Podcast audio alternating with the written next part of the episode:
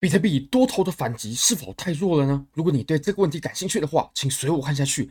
Bybit 是我换过非常好用的交易所，无论从挂单深度、顺滑体验、交易界面都无可挑剔。现在点击下方链接 KYC 入金一百美金，你就会立即赠送一千美金价值的比特币合约仓位。什么意思呢？你只要点击下方链接，这个是立刻领取的。有很多活动它都不是立刻领取，它都要等活动时间结束过后才可以领取。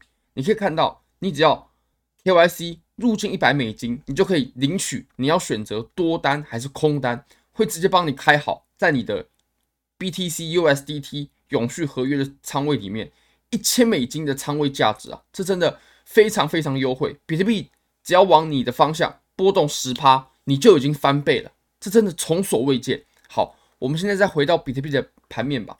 你可以发现啊，我们现在我们先从 MACD 开始说起好了。其实 MACD 金叉这个东西啊，有人可能会哦，金叉做多，死叉做空，对不对？这个其实是标准的错误用法，因为金死叉它并不代表趋势的反转，并不代表的，它只是代表说趋势强弱的变化而已。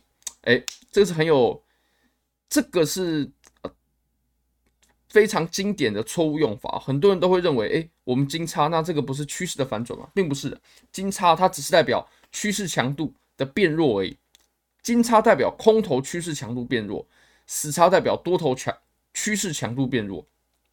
好，那我们再重新回到我们之前这个背离的观点上面啊，背离过后呢，我们需要有个水下的金叉来去化解嘛。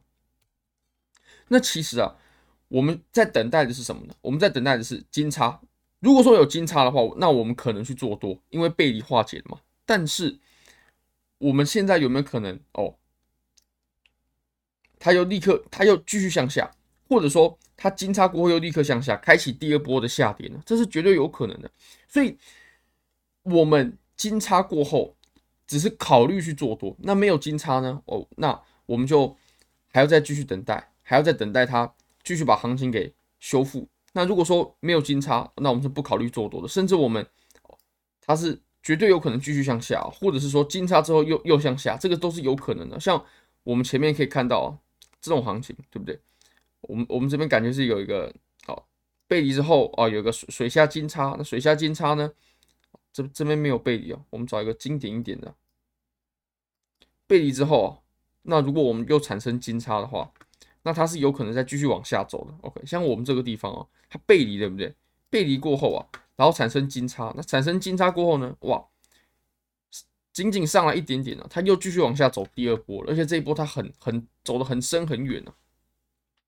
所以哦，金叉它只是我们做多所需要看到的一个一定要看到的一个条件啊，但并不代表说啊看到就一定要做多，甚至现在做多是会蛮危险的的事情。好，那我们再回看一下当前的盘面吧。当前的盘面呢，其实它的结构非常的清晰啊，就在这个位置它有个头肩。而且呢，它感觉上是出现了回踩，上不去，上不去。好，我们来看一下啊，我们先把这个头肩给画出来，可以发现这个头肩，哦，好，那它走出头肩过后呢，其实头肩呢，它是非常典型的一个头部形态。那下坡过后啊，下坡过后，哎，它有反抽，那反抽要怎么样才对多头是有利的呢？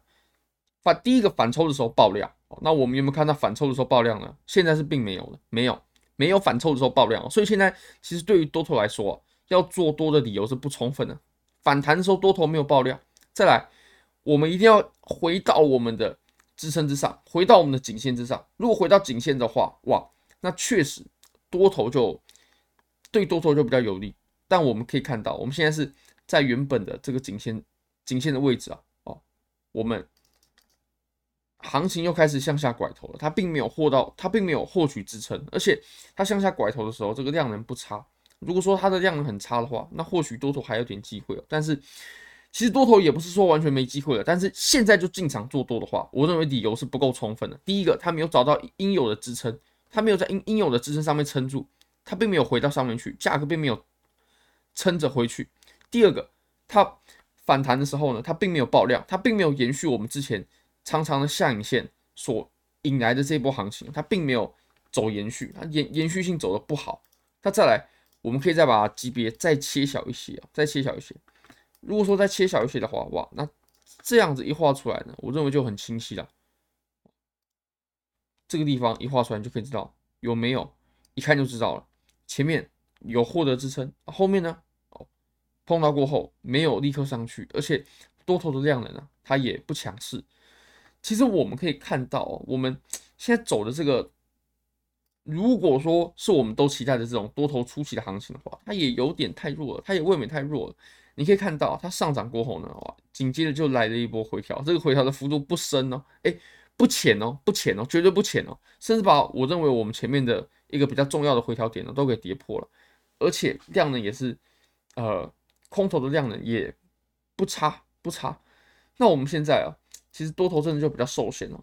其实我们真正希望它走出来的状况是什么样子呢？我们可以参考一下啊，我们参考一下这个位置，这个位置啊，我们把它。看成四小时哦，你可以看到我们在当时走出来的是什么情况呢？